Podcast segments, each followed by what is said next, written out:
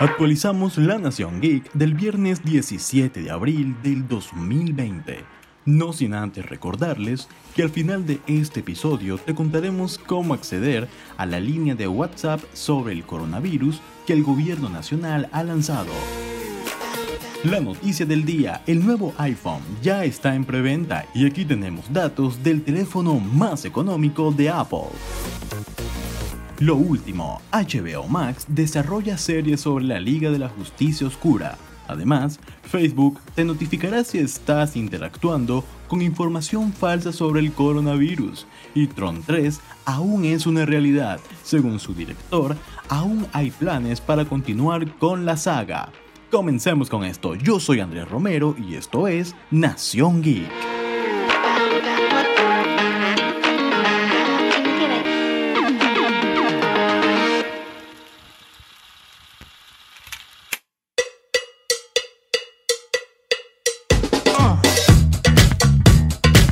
Comenzamos con la gran sorpresa de la semana para muchos, pero en capítulos anteriores habíamos dicho que Apple estaba más que listo para hacer el lanzamiento de su nuevo teléfono celular, el iPhone 9 renombrado como iPhone SE 2020.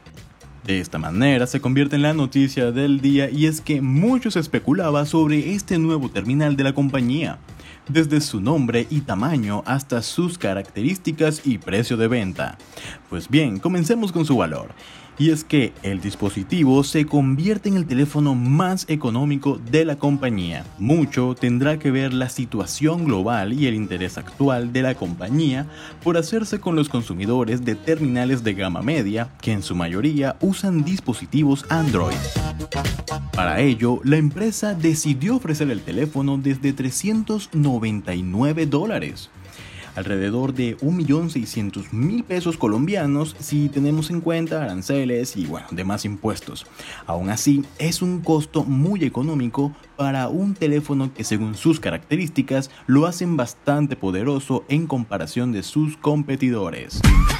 El teléfono continúa con su filosofía de pantalla mediana de 4,7 pulgadas y se aleja bastante de los tamaños de sus book insignia, los del iPhone 11 y el 11 Pro. Cuenta con un sistema de cámara única de 12 megapíxeles gran angular y una cámara frontal de 7 megapíxeles. Conservan además sus funciones de retrato que conocemos desde el iPhone 7. De su hermano mayor ha heredado el chip A13 Bionic, el cual hace que el iPhone 11 sea el teléfono más rápido del mercado, según varios tests de prueba. Resiste salpicaduras y puede sumergirse en agua hasta un metro de profundidad durante 30 minutos. El equipo es compatible con el servicio de juego en línea de Apple Arcade, pero desafortunadamente carece de funciones como el Face ID, el sistema de sensores que sirve para desbloquear el teléfono con el rostro. En su lugar, el iPhone SE 2020 incorpora el Touch ID en el botón de inicio para activar el teléfono con la huella dactilar, un sistema que no presentan los modelos premium del iPhone desde el iPhone X.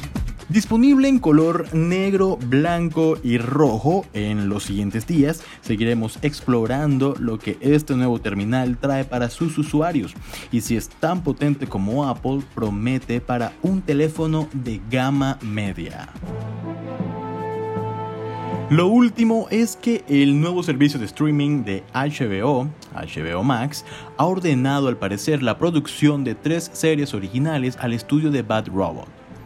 De acuerdo con un reporte publicado el jueves 16 de abril por Variety, estas incluyen un show centrado en el universo de Liga de la Justicia Oscura, pero también han ordenado un thriller inspirado en la novela The Shining de Stephen King, llamado Overlook, y está ambientada, por supuesto, en el Hotel Overlook del mismo libro y una serie de género policíaco situada en la década de 1970 con el título de Duster.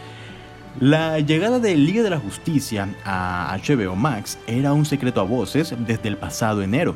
Diversos reportes dieron a conocer que Warner tenía la intención de llevar esta historia a la pantalla grande, incluso de la mano de Guillermo del Toro.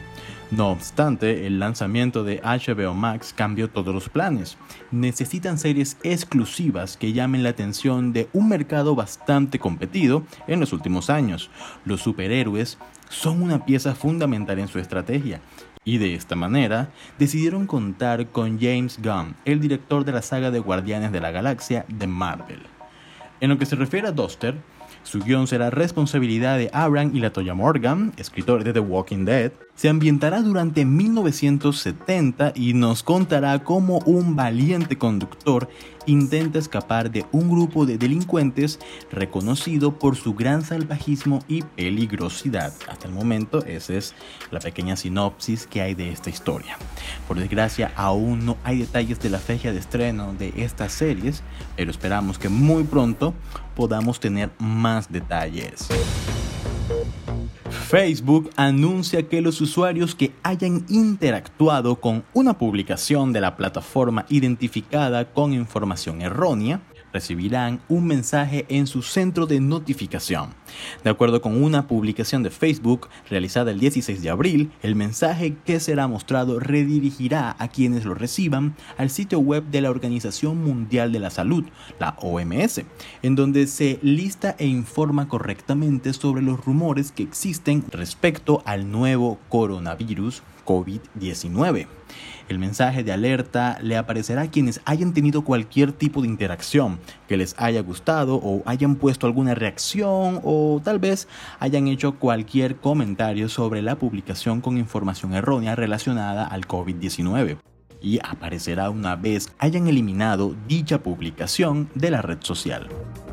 Sin duda alguna, una excelente herramienta, teniendo en cuenta que Facebook es la red social que más afectada se ve en relación a las noticias falsas, ya que su difusión es mucho más rápida y la empresa difícilmente logra detectarlas. Esperemos que con esta herramienta les pueda ir muy bien.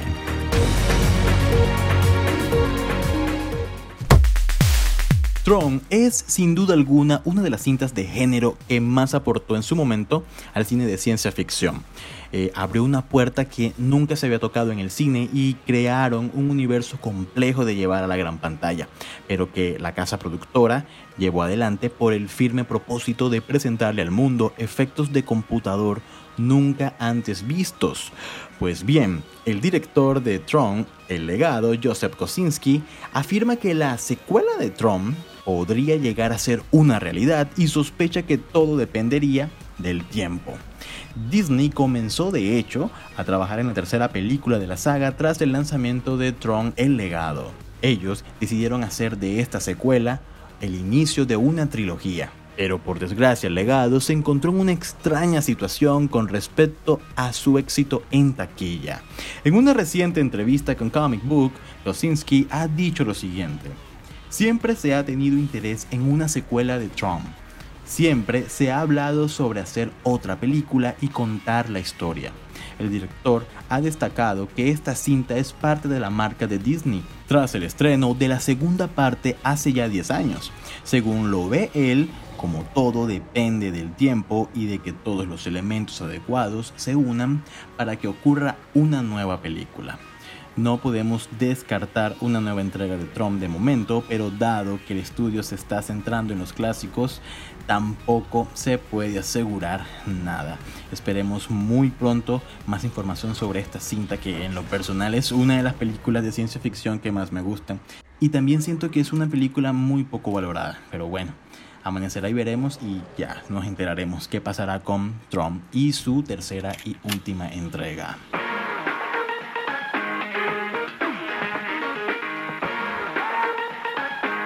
Hoy se anunció que el gobierno nacional en coordinación con WhatsApp lanzó una línea exclusiva en la plataforma de mensajería.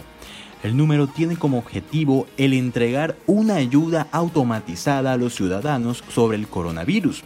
De acuerdo a la comunicación, la meta principal de este proyecto fue diseñar una solución para ayudar a las personas a determinar si sus síntomas son sospechosos de COVID-19. Para hacer uso de la línea de WhatsApp sobre el COVID-19 en Colombia, el usuario debe primero guardar el número telefónico 315 333 0000. buscar el contacto guardado en la aplicación de WhatsApp, seleccionarlo y enviar un mensaje con la palabra hola. Automáticamente, gracias a bots, la persona empezará a recibir preguntas sobre los síntomas asociados al coronavirus, su historial de viajes y contactos con posibles enfermos. Cada vez que la persona conteste una pregunta, el sistema automático le enviará una nueva pregunta. De esta manera y con ayuda de la tecnología, el gobierno nacional espera poder ir minimizando el número de contagiados en el país y empezar a tener un censo más claro de cuáles son las zonas del país con mayor número de coronavirus. Hasta aquí este episodio, recuerden seguirme en todas mis redes sociales como Andrés Mauro92, yo soy Andrés Romero y esto fue Nación Geek.